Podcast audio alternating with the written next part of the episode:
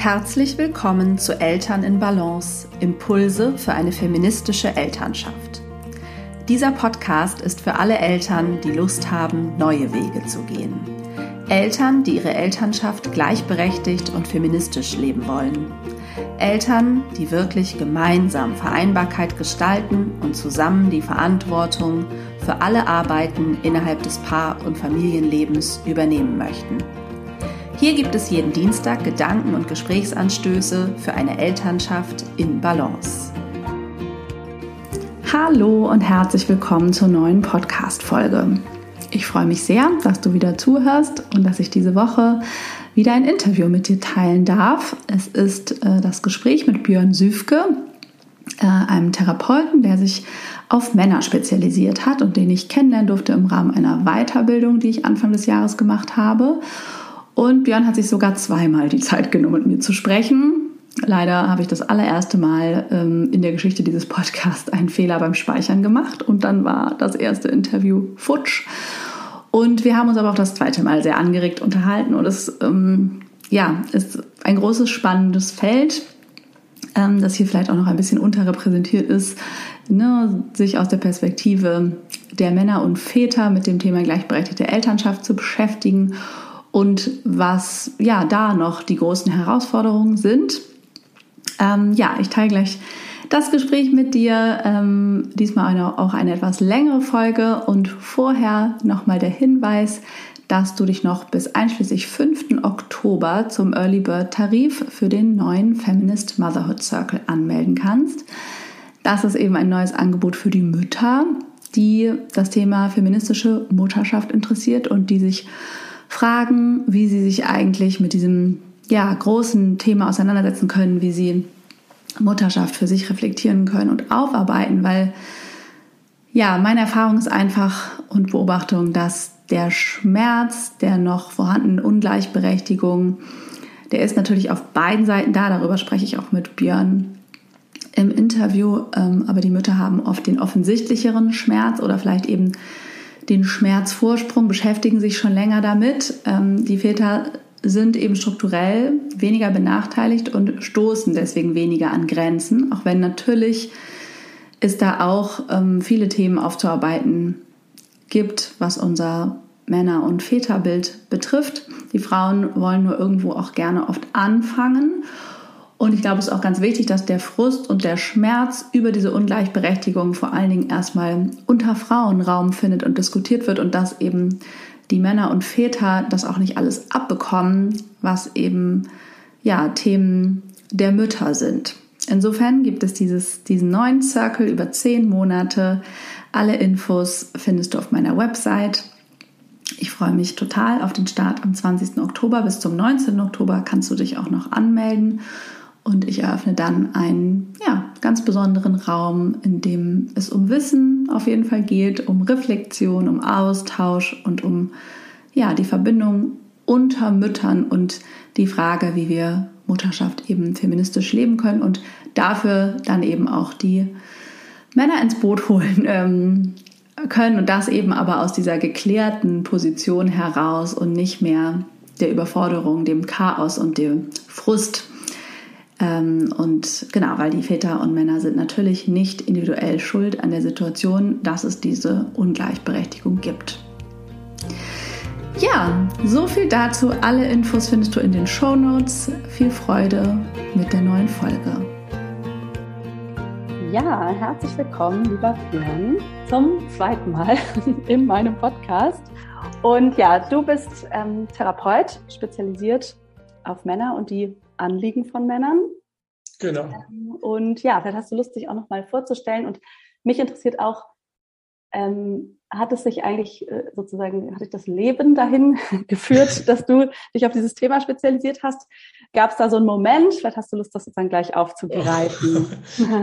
okay, das ist ja eine spannende Eingangsfrage. Ja, mal gucken, wie kurz ich das abhandeln kann. Also vielleicht erstmal die harten Fakten. Ich bin ja. in der Tat äh, Psychologe und Psychotherapeut, ja, und mache eigentlich seit jeher äh, Männerberatung, also habe noch nie was anderes gemacht, habe mhm. anderen Ahnung.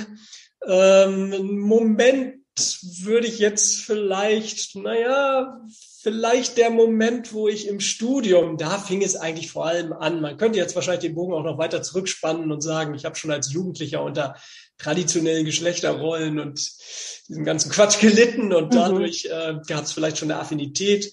Aber so richtig ging es im Studium los, wo ich eben ja in den 90er Jahren, äh, ja vor allem natürlich von Frauen, von Kommilitoninnen auch stark auf die Gender-Thematik ähm, ja angesprochen wurde oder das einfach eingebracht wurde. Zu Mannsein, Männlichkeit und so weiter gab es damals ja noch nicht so viel. Und äh, vielleicht war dann am ehesten noch Erweckungserlebnis, äh, als ich in der Bibliothek Frauenforschung, weiß ich noch genau, die kleine Abteilung Männer entdeckte, mhm. die dann eingerichtet wurde. Mit drei Büchern fing das an, das weiß ich noch. Und die drei habe ich dann durchgearbeitet. Und äh, ja, wahrscheinlich war da dann 1993 oder wann das mhm. war jetzt mein weiterer Lebensweg vorbestimmt. Zumindest waren die letzten 30 Jahre dann genau in diesem, waren diesem Thema gewidmet, ja. Genau, du hast die Bibliothek sozusagen selbst erweitert, indem du Bücher geschrieben hast.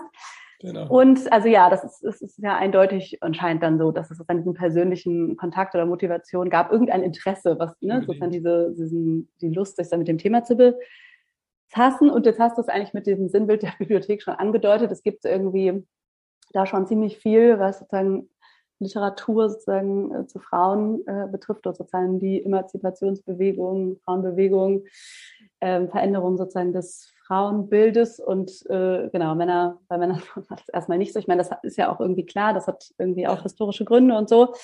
Ähm, gleichzeitig gibt es natürlich eine Notwendigkeit, den Blick da irgendwie zu weiten und beide Geschlechter alle Geschlechter in den Blick zu nehmen ja, wo fangen wir da an? Also ich finde es erstmal spannend, ja. überhaupt das sozusagen ja nochmal ja. die Bedeutung zu betonen, oder? Wie würdest du aus deiner Sicht sagen, was gibt es da eigentlich für einen Aufholbedarf, sich mit mit dem Mannsein äh, zu beschäftigen. Genau, also du sprichst das ja schon richtig an. Man kann das jetzt natürlich in der Rückschau immer kritisch betrachten, man kann das aber auch verstehend betrachten.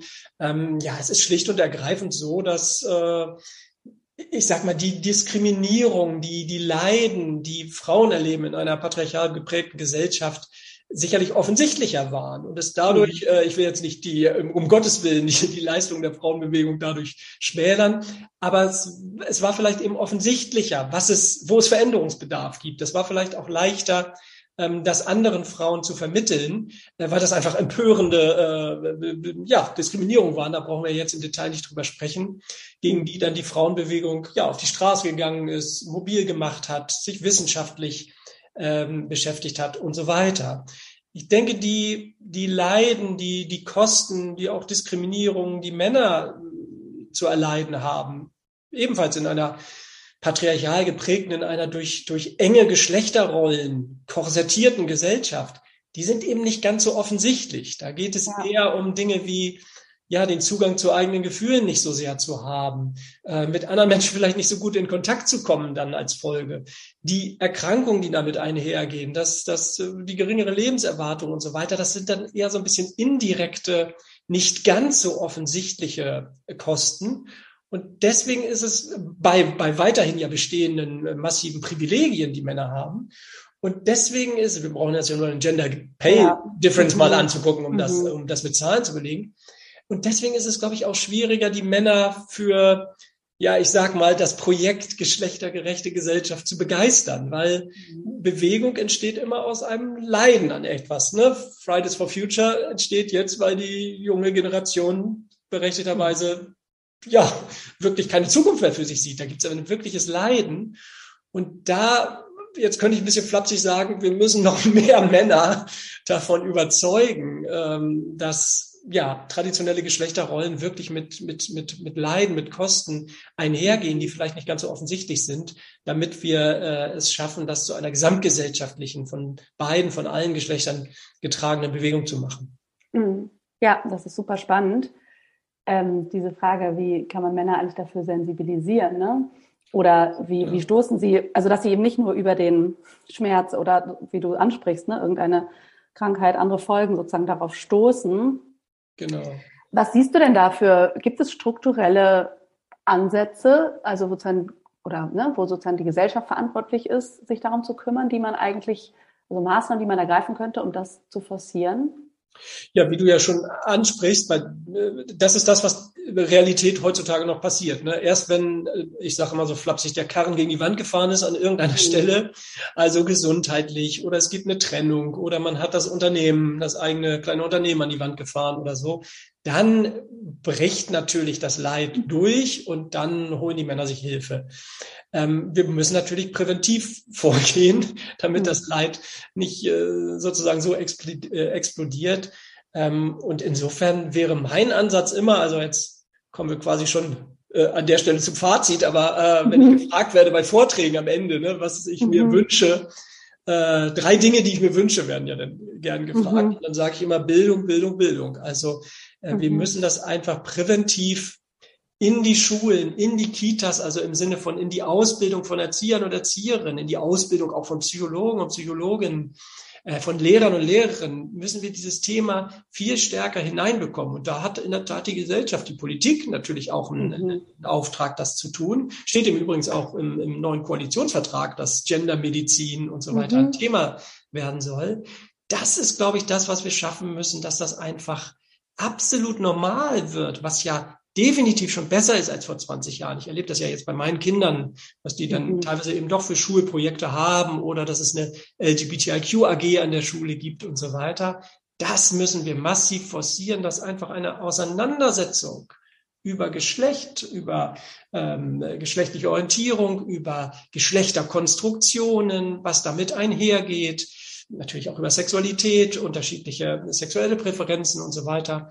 Ähm, also eine wir brauchen eine gesamtgesellschaftliche, ja, ich sage immer gerne Auseinandersetzung darüber. Ich, die ist ja ergebnisoffen. Ich will ja nichts Leuten aufoktroyieren, aber mhm. wir müssen uns als Männer, als Frauen gemeinschaftlich über diese Themen äh, auseinandersetzen. Dafür braucht es aber auch immer noch auch mal geschlechterhomogene Räume einfach, um das zu tun, Reflexionsräume, um das zu tun.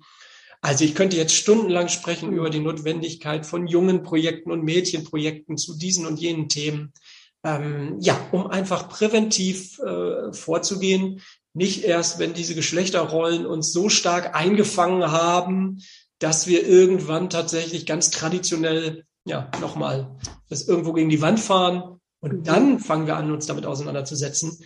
Ja, die Männer habe ich dann oft vor mir sitzen, die mit 60 dann sagen, nachdem wir teilweise nur fünf oder zehn Sitzungen vielleicht über diese Themen gesprochen haben, Mann, hätte ich das mal mit 20 oder mit 15 mhm. so äh, thematisieren können, dann hätte ich mir vieles erspart. Mhm.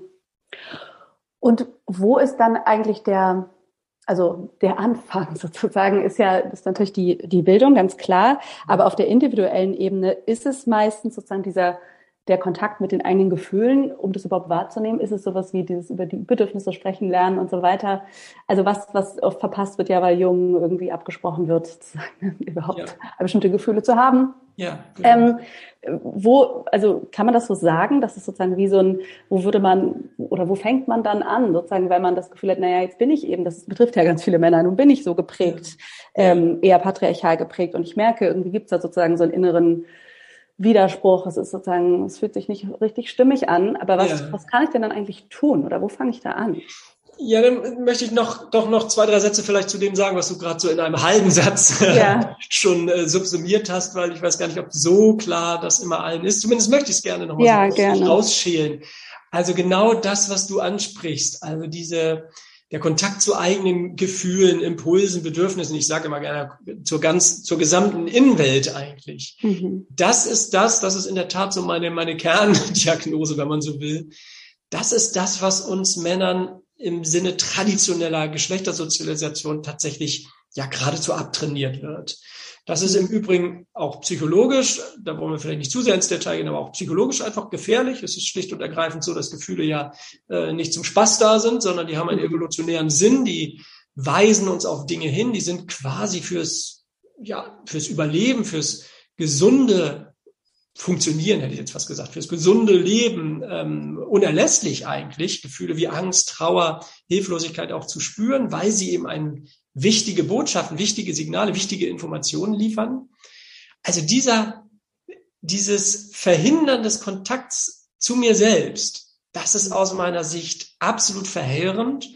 Und da, und da sprichst du den richtigen Punkt an, da beißt sich jetzt natürlich im Sinne eines Teufelskreises quasi die Katze in den Schwanz. Also mhm. wenn ich diesen Zugang zu mir selbst, zu meinen Gefühlen nicht so habe, sozialisationsbedingt, dann fehlt ja genau der Anfangspunkt, weil der Anfangspunkt ja. für eine Veränderung ist ja, dass ich etwas spüre, dass ich irgendein Gefühl mir sagt, damit bin ich nicht zufrieden oder darunter leide ich und so weiter. Und da haben wir sicherlich auch wieder den Punkt, warum viele, viele Männer diesen Anfangspunkt zu einer solchen Auseinandersetzung auch noch nicht so finden, weil sie, nicht weil sie irgendwie doof sind oder minder bemittelt, sondern mhm. weil sie einfach im klassisch traditionellen männlichen Sinne sozialisiert sind und ihnen eben gerade dieses Erspüren eines eigenen Leids, eines eigenen Unwohlseins erschwert ist. Und deswegen denke ich, wirklich müssen wir die Männer oft, ich gehe jetzt mal weg von Beratung und Therapie, mache es mal allgemeiner, müssen wir die Männer tatsächlich ein Stück einfach auch manchmal stoßen auf dieses eigene, also ich will jetzt nicht sagen, ihnen mhm. Leid einreden, das mhm. geht es ihnen ja nicht ein, aber sie ein Stück auch darauf stoßen, was es sie kostet. Ja. Also deutlich zu machen, okay, ja, es gibt das, was, ich weiß gar nicht mehr, wer es war, Ray und Cornell oder so, die patriarchale Dividenden nannte, ja, wir werden besser bezahlt und wir müssen nicht so viel Angst haben, nachts durch eine dunkle Unterführung zu gehen und so weiter. Aber was kostet es uns auch? Und darauf auch hinzuweisen, weil daraus entsteht natürlich die Motivation für, von, zu Veränderung. Seien wir mal ganz ehrlich, wenn die Motivation nur daraus bestände, dass es anderen besser gehen möge, ja, Altruismus ist in uns allen auch angelegt ja. als Grundmotiv. Aber seien wir ehrlich, wirkliche Veränderung resultiert häufig dann doch daraus, dass wir auch selber merken, dass wir etwas davon hätten. Und mhm. insofern ist das ein Stück meine Mission, wirklich den, den Männern zu zeigen, aufzuzeigen. Und deswegen eben auch die Bücher, weil ich es nicht nur Männern im, im, im Vier-Augen-Gespräch, einzelnen Männern aufzeigen möchte, aufzeigen zu, zu können, ja, was es sie auch kostet oder positiv formuliert, das versuche ich in den Büchern auch immer deutlich mhm. zu machen, was der Gewinn wäre, nämlich eben mhm. einen besseren Zugang zu uns selbst, eine bessere psychische Gesundheit, die damit ja automatisch einhergeht, ähm, einen besseren Kontakt damit auch zu anderen Menschen, besseres soziales Netz für die, die Väter sind, vielleicht einen, einen intensiveren Kontakt zu eigenen Kindern und so weiter. Mhm. Ähm, das ist so ein bisschen die Mission, das äh, Männern aufzuzeigen. Und ich glaube, auf diesem Weg müssen wir auch noch ganz viel äh, Arbeit eben leisten. Deswegen reicht es nicht, was absolut verständlich ist, kritisch äh, immer auf, auf, auf Toxic Masculinity und so mhm. weiter hinzuweisen, sondern eben auch den Männern zu zeigen, nicht ihr als Menschen seid falsch, aber ja. ihr seid in einem Konstrukt aufgewachsen, was, was viele äh, Kosten auch für euch hat und für andere. Und lass uns doch mal schauen, ob wir äh, wirklich äh, so das beibehalten wollen. Mhm. Absolut. Und da ist ja wirklich spannend, ne? was ist die Motivation? Also du hast jetzt gerade so ein paar Punkte angesprochen. Das ist absolut man selbst, ganz klar. Dann kann es ja die Partnerschaft, die Beziehung sein genau. oder überhaupt die Verbindung zu Frauen und ganz allgemein, sag ich jetzt mal. Ne? Also es kann ja ein, wie ein Gemeinschaftsprojekt eben werden. Wir ja. solidarisieren uns und unterstützen uns. Es geht uns damit allen besser. Ja. Und, das hast du auch angedeutet, die eigenen Kinder. Ja. Und das scheint ja ein die scheinen, äh, ne, zumindest in Statistiken, ja, ein Grund auch zu sein oder ein, ein Bedürfnis. Zum Beispiel gibt es ja Zahlen dazu, dass Männer eigentlich zunehmend Zeit mit ihren Kindern verbringen wollen. Genau. Leider tun es dann aber ja trotzdem nur ein Bruchteil. Ja. Zumindest, also die Väter werden sicherlich aktiver, das Vaterbild verändert sich und so weiter, aber in der realen Zeit, die Väter mit ihren Kindern verbringen und vor allen Dingen in der in der ganzen wirklichen Care-Arbeit, ja. die da noch drumherum steht, da sind ja Väter leider noch nicht so aktiv, wie sie wahrscheinlich 2022 oder wie wir uns wünschen würden für 2022, ja. sagen wir es mal so. Ja. Wo siehst du da, also was sind da sozusagen diese Hinderer, weißt du, von, der, von dem Wunsch zur, zur Umsetzung? Ja. Wo sind die Hemmnisse? Ja, ich, ich fange mal erstmal noch an, bevor wir ja. auf die Hemmnisse kommen, ja. mit dem, dass ich das nochmal bestärken möchte, dass das, glaube ich, wirklich ein Motivator ist. Genau. Die mhm. eigenen Kinder es als, ja, es äh, wird manchmal dann so in seinem Halbsatz zusammengefasst, als, als es besser machen wollen als äh, die, der eigene mhm. Vater oder so. Also da, da gibt's manchmal einen Kontakt wirklich zu dem eigenen Leid, auch vielleicht nicht so eine intensive Beziehung zum Vater gehabt zu haben, sehr kritisch betrachtet worden zu sein. Nicht, weil der Vater ein Idiot war, sondern weil er es eben auch nicht besser wusste. Ja. Ähm, das ist, glaube ich, schon wirklich ein hoher Motivator. Ich, ich sage auch immer gerne, ich habe äh, 20 Jahre lang immer gesagt, äh, deswegen glaube ich, über die Väter, über Vaterschaft wird es die gesamtgesellschaftliche äh, Entwicklung geben. Man wird Väterprojekte irgendwann bezahlen von der Politik aus und so weiter. Mhm. Äh, das hat leider auch noch nicht so Fahrt aufgenommen, wie ich mir das wünschen würde. Aber ich bleibe da ein bisschen optimistisch. Ähm, ich glaube, das ist tatsächlich ein ganz, ganz starker Motivator. Aber es ist einfach äh, dicke Bretter, die da zu bohren sind, eben auch wirklich gesamtgesellschaftlich. Äh, nehmen wir uns mal den einzelnen Vater vor Augen. Da gibt's dann vielleicht genau diese Motivation. Er möchte auch wirklich, wie du es beschreibst, und das ist ja schon die Mehrheit äh, der Väter, die, wenn man sie einfach nur nach ihren Wünschen befragt, auch tatsächlich sagen, ich möchte mehr Zeit mit meinen Kindern äh, verbringen, als es äh, Status quo gerade ist. Und dann greifen aber eben weiterhin gesellschaftliche Strukturen, die, denen man, und sei es nur über die Besserbezahlung des Mannes, mhm. aber auch über diese ganzen äh, Stereotype, die damit einhergehen, äh, nämlich, dass es doch zur männlichen Identität ganz stark dazugehört, dann eben auch den Broterwerb nach Hause zu bringen, sich zu verwirklichen in irgendeinem Leistungskontext. Eben Leistung ist ein ganz starkes ein ganz starker Begriff in traditionell männlicher Sozialisation. Also das könnten wir ja jetzt bei, bei, bei Sex, bei Arbeit, bei Sport, selbst bei Hobbys geht es manchmal darum, wer besser grillt.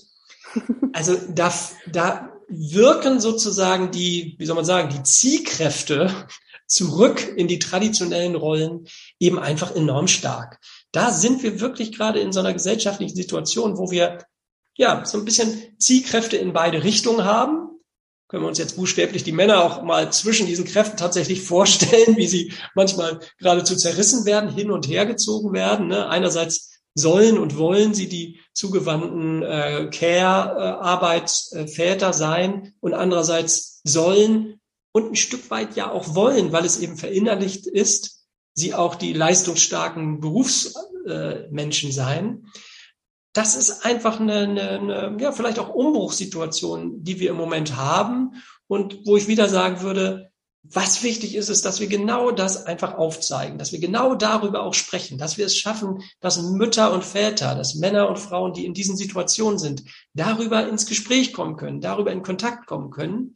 Weil was, glaube ich, de facto im Moment noch ganz stark passiert, Hanna, ist, dass wir diese Situation haben und dann aber die traditionellen Kräfte ja sehr subtil wirken und dann Stück für Stück, weil es eben keine Reflexion gibt, die das unterbindet, Stück für Stück wir uns wieder dann doch, Frauen im Übrigen genauso, auch dann wieder in die aufoktroyierte Mutterrolle, mhm. sich immer ein Stück für Stück, Zentimeter für Zentimeter wieder zurückbegeben. Und das ist auch genau das, was die Zahlen dann zeigen. Also pränatal mhm. gibt es schon sehr, sehr viel egalitäres Denken bei Müttern und Vätern. Und postnatal, nach ein paar Jahren, sind dann Väter und Mütter teilweise selber überrascht, wie sie wieder in die alten äh, traditionellen Rollen sich haben wieder hineinziehen lassen. Nochmal, teilweise auch durch ganz faktische, strukturelle Probleme, wie wenn die Väter einfach besser bezahlt werden, ist das natürlich ein Grund, dass sie weiter zur Arbeit gehen und eher die Frau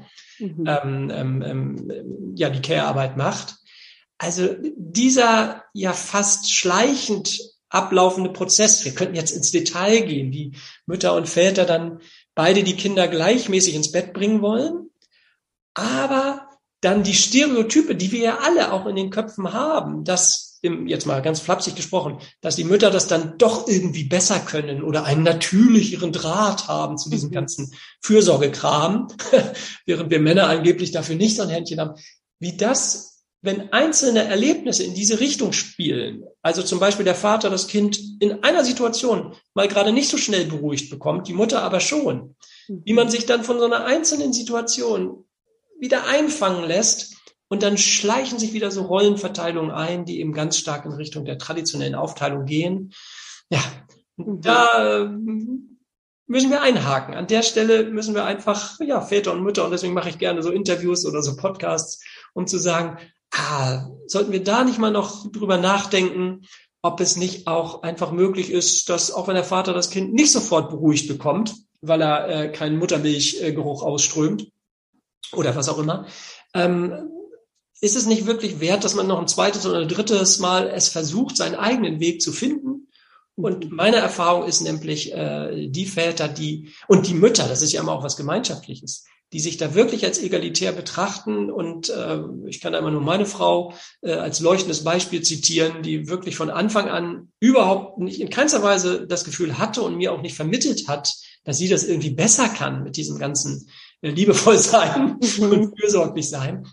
Äh, wenn das nicht drin ist in den Köpfen, dann zeigt sich das auch nicht in der Praxis. Also bei uns gab es überhaupt nie irgendwelche Unterschiede, dass irgendwie, keine Ahnung, die Kinder dann lieber von der Mutter ins Bett oder lieber vom Vater oder so. Wir haben es beide gleich gemacht, weil wir es uns gleich zugetraut haben. Und ganz entsprechend sind jetzt auch unsere Kinder, ähm, weil natürlich gibt es äh, genauso wenig, wie es Vorteile von Männern gibt beim Einparken oder bei Mathematik. Das wissen wir zum Glück seit 30 Jahren durch die Forschung, dass es das, dass das alles Stereotype sind dass es diese Unterschiede nicht gibt oder eben nur gibt, wenn sie stereotyp weitervermittelt werden, aber nicht sozusagen von der Grundtendenz her.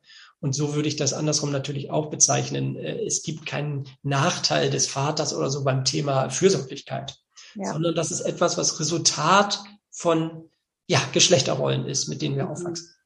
Ja. Ja, es bräuchte wirklich so viele strukturelle, oder es gäbe ja auch so viele strukturelle Einlenkungs- Punkte eben, Bildung, politische Rahmenbedingungen und so weiter, ja. äh, um dem es schon mal einfach leichter zu machen, was ja jetzt so auf das Private im Grunde abgewälzt wird. Ne? Also es ist ja eben dann noch mit ziemlich genau. viel Privilegien im Grunde verbunden, wenn man das so leben kann, so relativ 50-50 oder komplett 50-50, genau. wie wir es ja auch tun.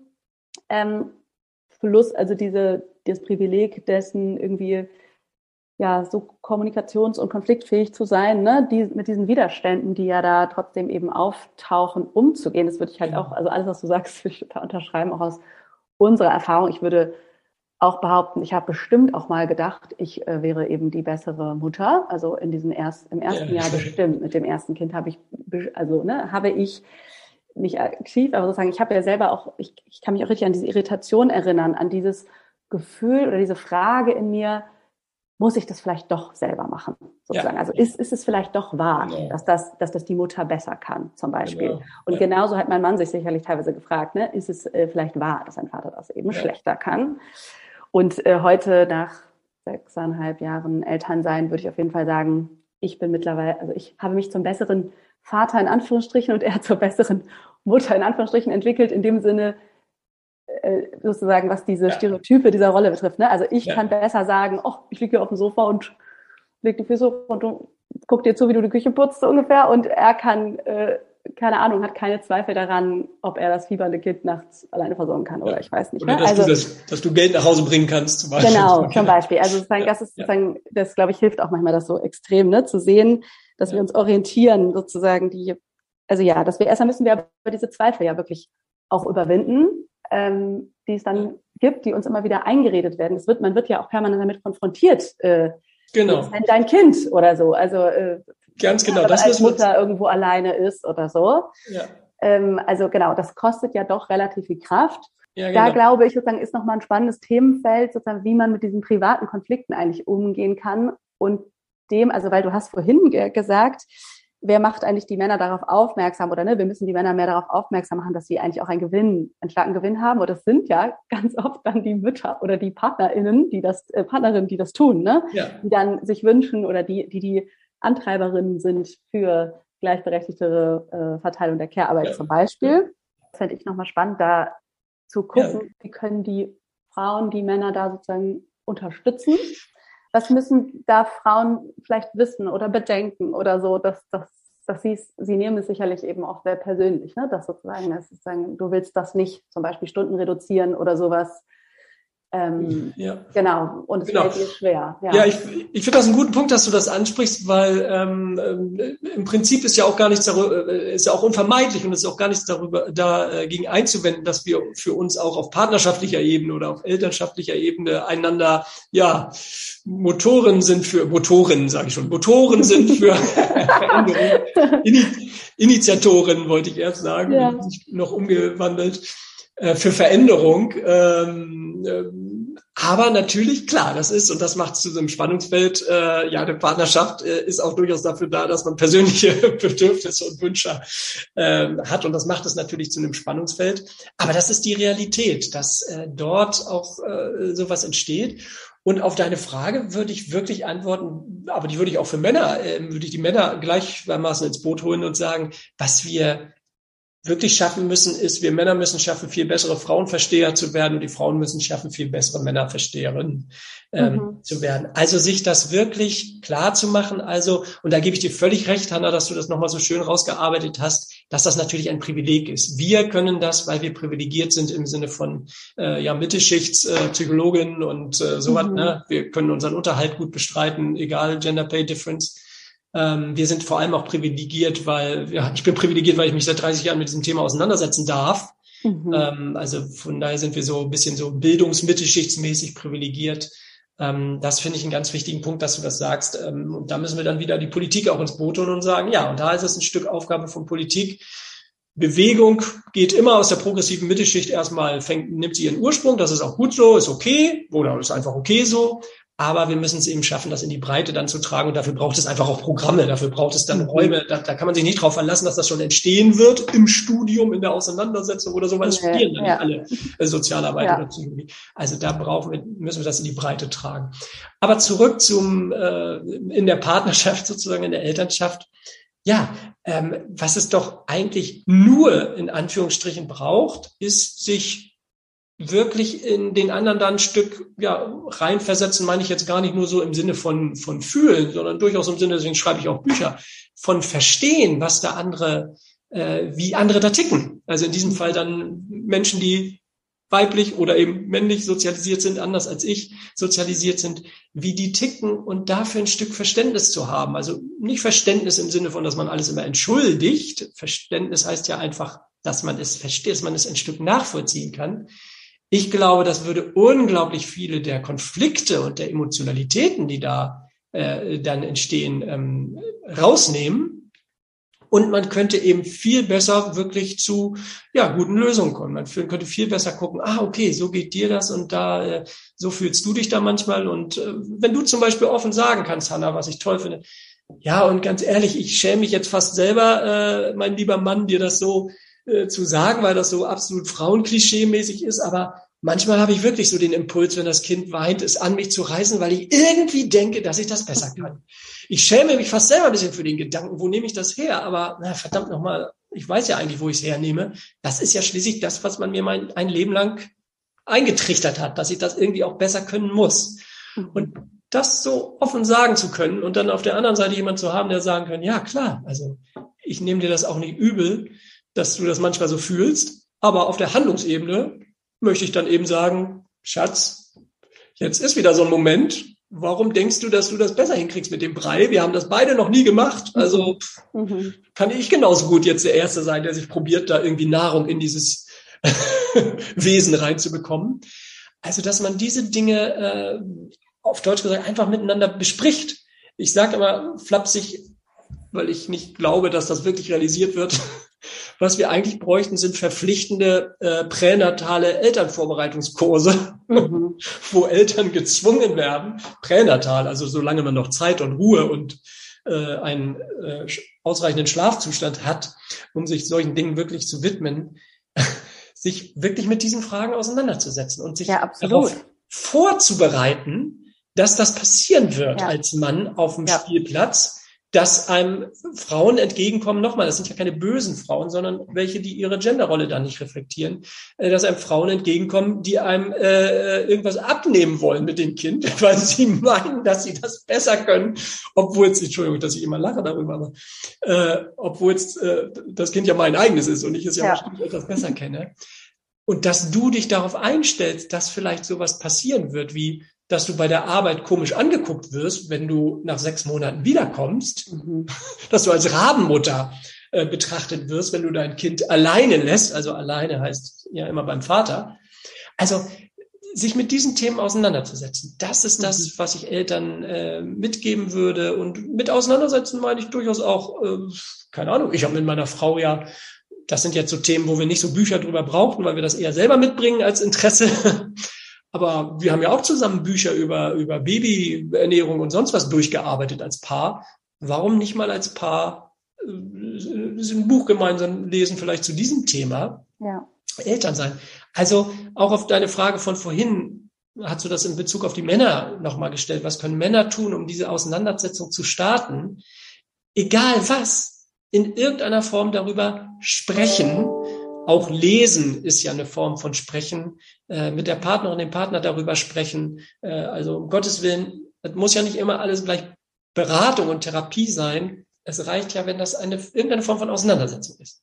Ja, und diese Kurse möchte ich unbedingt unterstreichen. Also ich fände, es wäre auch unbedingt nötig, eben über diese die Langzeitfolgen, ähm, also äh, was du schon mit Pay Gap und Care Gap und so angesprochen hast, ne, auch ja. aufzuklären. Also das ist ja, also was hat das eigentlich für langfristige Konsequenzen für ja. uns und was könnten wir da für Weichen stellen? Ne? Ja, genau. Und da ist ja, also was der Punkt, mh, hm, man kann da rechtzeitig drüber sprechen, aber dennoch fällt es ja Vätern eben noch enorm schwer, diese Ernährerrolle in Anführungsstrichen aufzugeben. Würdest du sagen, es hat allein äh, wirklich diese die Gründe oder Hauptgründe in dem Rollenbild und dem Druck und vermutlich müssten Unternehmen da einfach auch noch viel mehr ähm, ja, Maßnahmen ergreifen und auch Mut machen und Vorbilder und so finden. Es ist, das Problem ist ja auch nicht unbedingt, finde ich, also es ist ja einerseits ist dann die, die Erwerbsarbeit zu reduzieren und andererseits mehr Care-Arbeit zu übernehmen. Also das ist ja eigentlich auch äh, sozusagen das, das der große Schlüssel, um auch zu mehr Gleichstellung zu kommen. Genau. Und da wissen wir, die ist eben, die hat nicht so einen guten Ruf, ne? die ist sozusagen genau. nicht so attraktiv.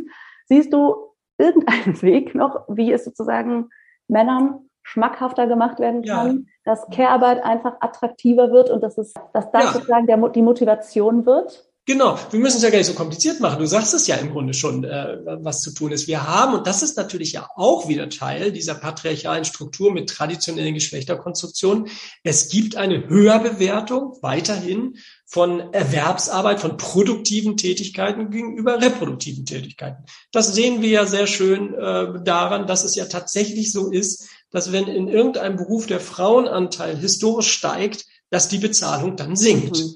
Ja. Also sobald etwas mehr in der Domäne des, jetzt sage ich es mal wirklich ganz klischeehaft, ich, ich glaube ja nicht an so Begriffe, also in der Domäne des Weiblichen irgendwie verortet wird, Stereotyp. Mhm. Also mein Beruf ist ja ein schöner, schönes Beispiel. Psychologe war vor 100 Jahren mal ein Männerberuf, ist jetzt eher ein Frauenberuf. Äh, vor 100 Jahren war es noch gesellschaftlich sehr respektiert. jetzt sind es Psycho-Heinis. Mhm. Ähm, diese Form von äh, ja, Bewertung die wir ja hier tatsächlich haben, von völlig aus der Luft gegriffener, absurder und ja auch, wie wir an den historischen Veränderungen sehen, willkürlicher Bewertung.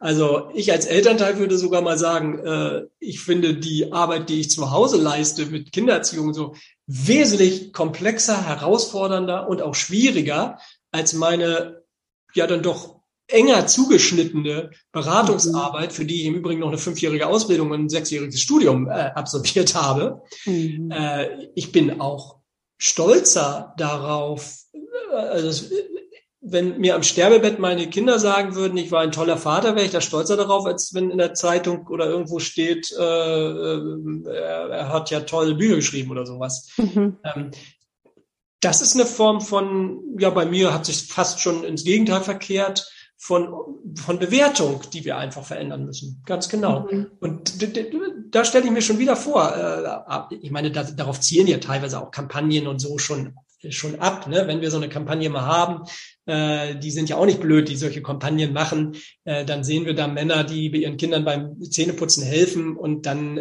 ist auch der Versuch, diese Tätigkeit ein Stück äh, auch aufzuwerten als was Besonderes, mhm. als was Wichtiges. Und das ist auch genau richtig so. Genauso muss das auch gesellschaftlich funktionieren. Äh, leider gibt es viel zu wenig solcher Kampagnen und viel zu wenig Filme und äh, die Menschen werden nicht in erster Linie von Plakaten beeinflusst, sondern eher von Netflix-Serien und so weiter. Mhm. Äh, Serien, in denen das transportiert wird. Äh, über das Thema Serien und Film, das ist so ein Steckenpferd von mir, da könnten wir auch stundenlang sprechen, weil da finde ich nur in einem Nebensatz jetzt mal ganz interessant, dass wir da eben die Resultate von Frauenbewegung auch schon sehen. Wir haben viel stärkere Heldinnen mittlerweile mhm. in Serien. Aber wir haben auf Männerseite eigentlich nur den Effekt, dass Männer weiterhin dann entweder so Helden sind oder aber eigentlich Trottel oder, oder Bösewichte. dass sie wirklich so normale, normale äh, Helden einer Dramaserie sozusagen sind. Ja. Nuancierte Menschen mit innerlichen Facetten, das sehen wir noch kaum. Äh, und das ist natürlich ein Riesenproblem. Oder Männer, die sich gar um ihre Kinder äh, kümmern und das einfach als eine Normalität dargestellt wird, auch in Fernsehserien. Da müssen wir hinkommen auf allen Ebenen. Also du siehst, wir könnten über verschiedenste Ebenen sprechen, mhm. Aber ja. auf allen Ebenen das zu tun, was du in deinem letzten Satz eben ja schon gesagt hast. Wir müssen mhm. einfach diese unterschiedliche Bewertung, diese absurde und willkürliche unterschiedliche Bewertung von Care-Arbeit und, und, und Erwerbsarbeit verändern. Mhm. Und ich finde es auch immer wieder beeindruckend, weil ich es ja aus eigener Erfahrung weiß, dass wenn irgendwer anfängt, er als Vater eben nicht nur am Wochenende um zum Fußballspiel mitzugehen, sondern ja. wirklich äh, essentielle Elemente der äh, Betreuungszeit ja. sozusagen zu übernehmen. Und genau, alle Arbeiten, äh, die dazugehören, wirklich Verantwortung dafür zu übernehmen, dass, dass ich, also ich kenne keinen Vater, der dann gesagt hat, nee, äh, das mache ich nicht oder das, das habe ich doch wieder gelassen. Ja. Äh, sondern ich kenne eigentlich auch tatsächlich nur Väter, die dann, also die das sehr gerne tun. Ja. Also eigentlich, sobald man es tut, kriegt man ja auch sehr viel Anerkennung als Vater, viel mehr als Mütter das ja bekommen für die gleiche Arbeit. Ich weiß nicht, ich kenne so ein Beispiel von meinem Mann, der wurde immer, wenn der mit den Kindern zum Arzt gegangen ist, also zu seinem eigenen Arzt, haben sich irgendwie drei Arzthelferinnen um die Kinder gekümmert. Das ist natürlich auch irgendwie wieder das totale Klischee, aber die waren begeistert. Wenn ich mit meinem, Kind mit zum eigenen Arzttermin ne, genommen habe, wir hatten das ja. in der Zeit, war es so ein bisschen nach dem Motto, ja, komm klar. Nicht woanders, genau. Ja, äh, kann ja. das nicht woanders sein. Ja, insofern, also, wenn wir ja. da jetzt ins Detail gehen, Hanna, dann, das ist jetzt schon sehr ins Detail, aber dann, wo du es schon anbrichst, würde ich eben schon sagen, ähm, ja, absolut. Erstmal, es braucht diese Vorbilder, also da gebe ich dir zu 100 Prozent recht. Ins, ins Gegenteil gehen würde ich überhaupt nicht. Also an der Stelle, Männer machen das eigentlich dann sogar gelassener oder so. Das finde ich auch äh, wieder falsch. Äh, das ist so ein Stück von positiver Diskriminierung. Und das würde ich auch ganz klar in deinem Beispiel, was du eben gesagt hast, das kenne ich als Vater, der genau das macht, ja. Mhm. auch der einfach die Kinder hat, 50 oder seit Corona eher vielleicht sogar 60, 70 Prozent ähm, der Zeit ähm, die Erfahrung mache ich ja auch immer wieder, dass mir quasi noch äh, Hilfestellung angeboten wird, wenn ich irgendwo mit den Kindern unterwegs bin. Das ist natürlich auch Diskriminierung. Das nennt man positive Diskriminierung, weil Hilfestellung bedeutet ja, äh, dass man es mir dann doch nicht so sehr zutraut, wie man es eben einer Mutter, mhm. der man überhaupt nicht hilft, äh, zutraut. Oder wenn ich dafür gelobt werde, dass ich äh, mit meinen Kindern zum Arzt gehe, obwohl das einfach ja die J1, 2, 3, 4, 5, 6, 7 einfach auch Pflichtveranstaltungen sind sozusagen. Also da gibt es nichts, mich zu loben. Das ist einfach meine Aufgabe als Vater, äh, das zu tun.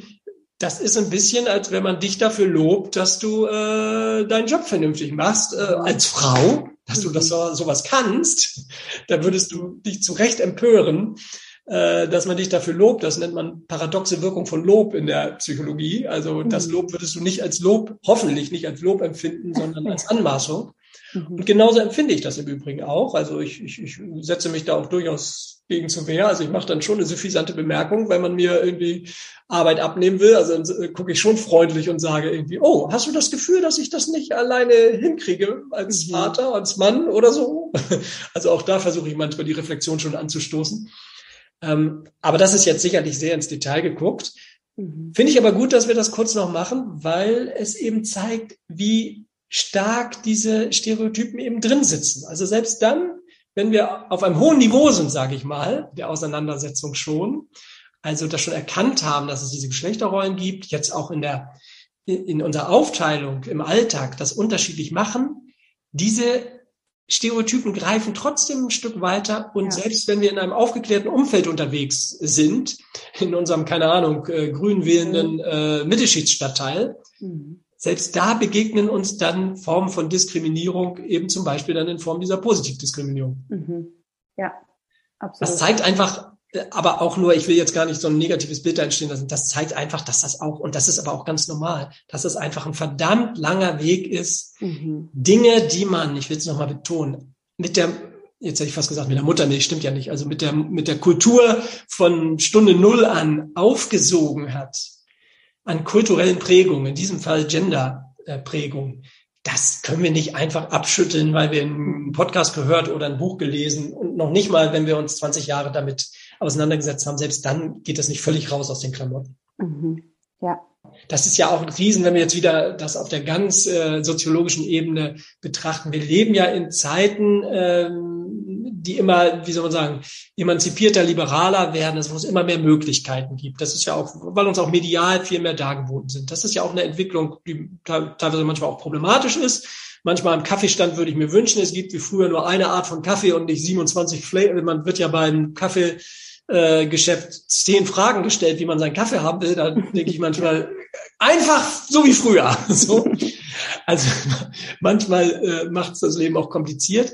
Aber es ist ja grundsätzlich eine gute Bewegung, dass wir nicht mehr eingeengt werden, sondern die ganze Palette an Möglichkeiten haben. Und mhm. das ist doch genau das, was das Leben auch viel befriedigender macht. Also ich bin sowas von zufrieden, mit meiner äh, Lebenssituation, äh, weil ich ja. eben die Möglichkeit habe, beides zu machen. Ich darf mein berufliches Steckenpferd ähm, ähm, vorantreiben mit ja 50 Prozent meiner Zeit, wenn man es mal so. Meistens ist es ja mehr mit 70 Prozent meiner Zeit und gleichzeitig 70 Prozent meiner Zeit ja. in der Elternschaft. Ja.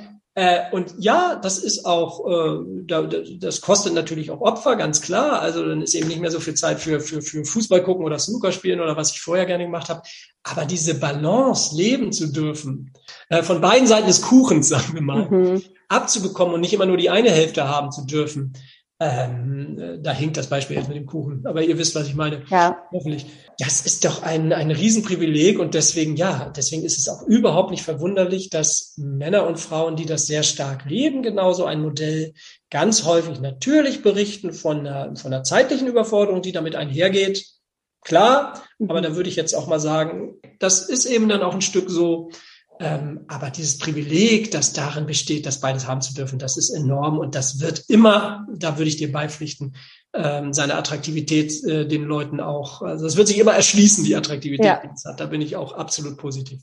Man muss es halt erstmal tun, genau. um das von diesem Privileg äh, genau zu profitieren, weil, und es stimmt ja auch, ich muss man ehrlicherweise auch sagen, oder auch nochmal, also dass, dass das vielleicht auch bedeutet, erstmal was aufzugeben. Ja. Ne? Also und das mögen, mag auch Geld sein, also das will ich aus unserer Erfahrung schon sagen, weil ja unser genau. System einfach das klassische Modell äh, begünstigt, ne? Also weil das ist ja auch immer oft so ein genau. Grund, das Geld und so.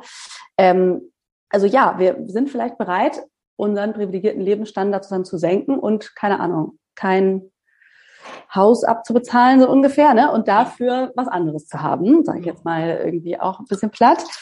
Hm, wenn wir jetzt aber, ich würde nochmal abschließend gerne auf, auf die Situation eingehen, wenn diese Bereitschaft nicht da ist. Ne? Also wenn ich vielleicht, es ist ja dann klassischerweise eben die Mutter eigentlich den Wunsch nach mehr Gleichberechtigung hat, aber der, der Mann in dem Fall vermutlich zu viel Angst hat, würde ich mal pauschal sagen, äh, ja. zum Beispiel diese Ernährerrolle aufzugeben äh, ne? oder sozusagen diese Identifikation über die Erwerbsarbeit einfach noch sehr groß ist und und ja, dann er nicht den Wunsch hat, da zum Beispiel zu reduzieren. Wenn das nicht so ist, äh, ja, heißt es ja, ja, nicht, dass es gleich gar keine Gleichberechtigung mehr gibt.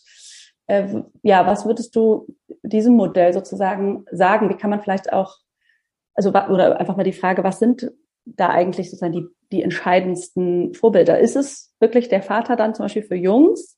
Äh, sind es an, reicht auch eine andere Bezugsperson, die was anderes vorlebt? Wie ist das eigentlich aus, aus der psychologischen Perspektive? Also ja, das, das, das würde ich extrem äh, pragmatisch betrachten. also ja. vielleicht noch mal einen Schritt zurück noch.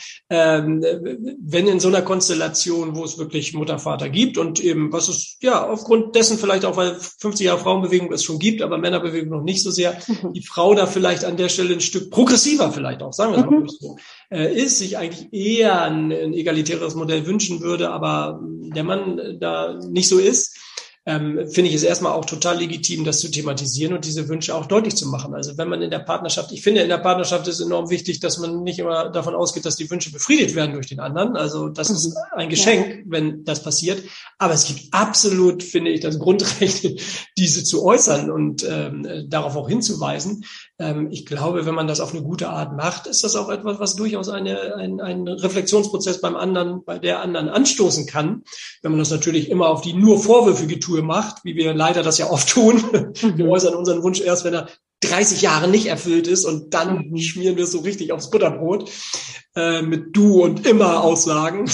Mhm. ähm, wenn man das ein bisschen geschickter und, und vielleicht präventiver macht, äh, glaube ich, kann das auch durchaus wirkungsvoll sein. Weil das ist ein Stück die gesellschaftliche Situation, das müssen wir ganz klar so sagen, dass Frauen einfach mit diesen Thematiken, zu meinen Vorträgen kommen nicht umsonst 80, 90 Prozent Frauen, auch wenn es ja eigentlich mhm. Mann sein gilt, ähm, einfach einen Vorsprung haben, weil sie da stärker schon mit sozialisiert sind. Frauen wie du, sage ich jetzt mal, die mit mhm. Frauenbewegung groß geworden sind, oder meine Frau, ähm, haben da einfach, ich sage es jetzt mal ganz mitfühlend mit den Männern, für euch ist es auch ein Stück einfacher, sich mit solchen Themen zu beschäftigen, als für den 50-jährigen Mann heute oder 40-jährigen. Mhm. Ähm, also da, das, das mal dazu. Jetzt aber zu der Konstellation, die du ja angesprochen hast, dass es ja vielleicht die männliche Bezugsperson auch möglicherweise was er allein, also was den Vater gar nicht gibt genau. an der Stelle ja, oder kann auch sein, genau. Ähm, mhm. Das würde ich extrem pragmatisch angehen, auch wenn es jetzt wirklich sehr pragmatisch klingt. Ähm, letztlich ist ja nicht entscheidend, jetzt hätte ich fast gesagt, dass das Kind aus dem Mann rausgekommen ist, also du weißt, was ich meine, mhm. äh, sondern letztlich ist ja entscheidend, dass es eine männliche Bezugsperson ist, die sich Jetzt könnten wir sagen, wie ein Vater, also jetzt in unserem Sinne wie ein Vater, also wie jemand, der sich um sein Kind kümmert, äh, ja, sich um dieses Kind kümmert. Und selbstverständlich kann das, keine Ahnung, der neue Partner sein, selbstverständlich kann das der Großvater sein, selbstverständlich kann das der Bruder, äh, vielleicht der Frau sein, der, und wie gesagt, das würde ich als, wenn ich alleinerziehend wäre, Nehmen wir jetzt mal vielleicht das Beispiel so ein bisschen andersrum. Ich wäre alleinerziehend jetzt, weil meine Frau, Gott bewahre, vielleicht irgendwie, mhm. ja, ist schon was Schlimmes passiert oder wie auch immer. Und ich habe zwei Töchter. Äh, da würde ich mir wahrscheinlich mich sehr intensiv, äh, wirklich auch ganz aus pragmatischen Gründen darum kümmern, dass sich weibliche äh, Personen, äh, wir haben auch ganz explizit schon so Patinnen danach ausgesucht damals, ganz pragmatisch, ähm, die dann vielleicht bei Themen wie Menstruation und so weiter vielleicht die besseren Ansprechpartnerinnen sind, die einfühlsameren Ansprechpartnerinnen sind. Ähm, das würde ich ganz aktiv und pragmatisch so gestalten. Additiv natürlich zu dem, was ich selbstverständlich auch als Vater mit denen natürlich das meiste äh, besprechen kann. Und so würde ich das auch andersrum gestalten. Also ja, eine männliche Bezugsperson, unabhängig jetzt mal davon, ob die Vater ist oder Großvater oder Bruder oder Onkel oder wie auch immer, das finde ich aus psychologischer Sicht insbesondere für die Jungen, aber sagen wir mal zu 53 Prozent, aber mindestens zu 47 Prozent auch für die Mädchen. Auch die brauchen ein positives äh, Männerbild ähm, für ihre Entwicklung. Ähm, ja. Das ist schon etwas, was es aus psychologischer Sicht, sagen wir mal, braucht, klingt immer so sehr, aber was schon sehr, sehr vorteilhaft ist, weil du hast vorhin angesprochen, äh, nichts ist so prägend wie Modell. Äh, also du kannst tausend Sachen deinen Kindern sagen über Männer, das wird niemals so verfangen, wie wenn ein Mann das aus Fleisch und Blut vorlebt, was du da theoretisch erzählst. Äh, das ist schlicht und ergreifend so. Wenn du tausendmal den, deinem, deinem Sohn sagst, Jungs dürfen auch weinen, hat das nicht die gleiche Wirkung, als wenn dein Mann das sagt oder wenn dein Mann vielleicht sogar äh, selber weint und das mhm. Kind es mitbekommt und er sich dafür in keinster Weise schämt, sondern das einfach laufen lässt und sagt, das ist ein normaler Bestandteil des Lebens. Ja. Also ja, da fordere ich geradezu mhm. dazu auf, ja. sich vielleicht ganz aktiv darum zu kümmern, dass es eine solche männliche Bezugsperson gibt, ja. Ja, das finde ich irgendwie auch nochmal wichtig oder auch da die Väter eben in die Verantwortung zu holen, zu sagen, dafür bist du mitverantwortlich. Also ja, ich okay, dass beide zu 50 Prozent für alles verantwortlich sind. Ne? Bist du für diese Prägung? Ähm, ist das dein Job? Aber um das nochmal, äh, äh, damit ja. ich das nochmal gerade rücke, also ja. ähm, nochmal, äh, es ist natürlich so eine alleinerziehende Mutter, die Männerversteherin ist, sage ich mal jetzt ein bisschen pauschal, die sich wirklich da einfühlen kann. Die ja. ist in jeder Sekunde natürlich tausendmal besser als ein äh, biologischer ja. Mann aus Fleisch und Blut, ja. äh, der sehr mhm. traditionelle mhm. Geschlechterrollen vorlebt. Mhm. Also äh, meine ja. Frau sich, das wollte ich, da wollte ich dir eben schon so ins Wort fallen, als du das gesagt hast. Ja. Wir haben immer so ein bisschen scherzhaft äh, gesagt oder auch schon pränatal habe ich immer schon so gesagt, naja, wenn es ein Junge wird, dann würde ich schon sagen, dass ich zu 52 Prozent zuständig bin und du zu 48, weil eigentlich der, weil einfach der Aspekt der geschlechtlichen Identität, ob wir es wollen oder nicht, mhm. mal eine Rolle spielt. Wenn es ein Mädchen ist, würde ich es eben andersrum sehen. Und im Grunde, jetzt sind meine Kinder, unsere Kinder 11 bis 15, ein bisschen hat es sich auch bewahrheitet. Wir sind wirklich mit allem 50-50 äh, zuständig. Mhm. Aber beim Thema Menstruation ist klar, da schicke ich meine Frau nach oben. Und ja, ich habe sicherlich mit meinem Sohn schon auch zwei, drei Gespräche gehabt, die meine Frau vielleicht so mit ihm nicht mhm. hatte über ja. Sexualität und ja. oder was weiß ich, als es, wo wir nicht in Details gehen, aber wenn es um körperliche Sachen auch ging, andere Art, Klar. die ich einfach auch besser kannte. Aber äh, ja, das sind vielleicht die Zahlen, die ich benutzen würde. 52 zu 48, mhm. also nicht 90 zu 10 oder so. Also ähm, ja. ja. Ja, und was ich, wenn ich das gerade noch zum Schluss, wenn noch so viel Zeit ist, sagen äh, darf, was ich immer wichtig finde, ist einfach sich auch klar zu machen, dass das etwas ist, wofür wir alle keine Ausbildung genossen haben und was mhm. wahrscheinlich das Komplexeste ist, dem wir im Leben begegnen werden. Und dass wir einfach manches da ganz gut hinkriegen, manches weniger. Ähm, ja, und ja ehrlich gesagt, vielleicht das nochmal so als pathetische Schlusswort von mir jetzt, äh, äh, welche ja nicht nur Erleichterung damit einhergeht, sondern ich würde jetzt fast mal sagen Spaß, obwohl ich gar nicht so der spaßorientierte Typ bin, äh, das macht, das zusammen zu machen. Also das eben wirklich sich da äh, zusammen im Blinden zu tappen, auch mhm. manchmal, und sich zu denken, oh, was zum Teufel hilft da einfach. Also äh, ich mag überhaupt nicht ähm, mir vorstellen, wie, wie mein Alltag aussehe, wenn ich, wenn ich allein damit wäre, das so zu machen. Also da stelle ich mir mhm. wirklich, habe ich unglaublich viel Mitgefühl mit, ja, vor allem dann ja vielen, vielen, vielen Frauen, die wirklich mit dieser unglaublich komplexen Aufgabe immer allein sind, während das so herrlich ist, wenn wir mit meiner Frau, wenn irgendwas wieder, wir überhaupt keinen Zugang jetzt zu Kind eins oder zwei oder mhm. drei, bei Thema eins, zwei oder drei haben und wir uns dann beide so angucken, beide so ein bisschen hilflos und sagen, ja, ich auch nicht und, ach, Mhm. Das ist also vielleicht mal zum Schluss äh, als Appell für gleichberechtigte Elternschaft. Äh, ich finde das einfach auf der partnerschaftlichen, elternschaftlichen Ebene so ein, ein, ein Genuss und Gewinn und das ist, würde ich sagen, vielleicht das größte Trumpf oder, oder äh, wie sagt man, attraktiv, die mhm. größte Attraktivität, mit der wir werben könnten für dieses Modell. Mhm. Ja, super. Ja, ich danke dir total für deine Zeit. Sehr gerne. Ähm, und ja, die vielen Gedanken, die du geteilt hast. Äh, ein großes Thema. Ich glaube auch, man kann an so vielen Stellen anknüpfen und könnte das ja. vertiefen und weitersprechen. Ähm, ja, aber vielen Dank für heute. Sehr gerne. Bis dahin. So, ich ähm, hoffe, dieses Gespräch hat dir wieder ein paar Gedanken und Gesprächsanstöße für deine Elternschaft geliefert und freue mich wie immer, wenn du den Podcast abonnierst, wenn du ihn mit anderen Eltern teilst und ihm eine Bewertung bei iTunes schreibst. Das sorgt dann dafür, dass weitere Eltern diesen Podcast finden und wir ja mehr Aufmerksamkeit erreichen für dieses wichtige Thema der gleichberechtigten und feministischen Elternschaft, damit wir alle Väter und Mütter viel freier werden in dem, wie wir unsere Elternschaft gestalten wollen am 15. November erscheint tatsächlich die 100. Folge dieses Podcasts. Ich kann es selbst noch gar nicht glauben und denke immer, ich habe mich wohl verzählt. Ähm, und möchte diesen Anlass natürlich nutzen, um mit euch und mit dir zu feiern und dir die Bühne zu geben in diesem Podcast. Ich weiß, dass das total inspirierend ist, wenn man die Erkenntnisse anderer hört und in dem Fall anderer HörerInnen und würde mich deswegen total freuen, wenn du Lust hast, deine Erkenntnis aus diesem Podcast oder mehrere Erkenntnisse oder eine, die besonders wichtig ist, mit mir und dann mit allen anderen HörerInnen zu teilen.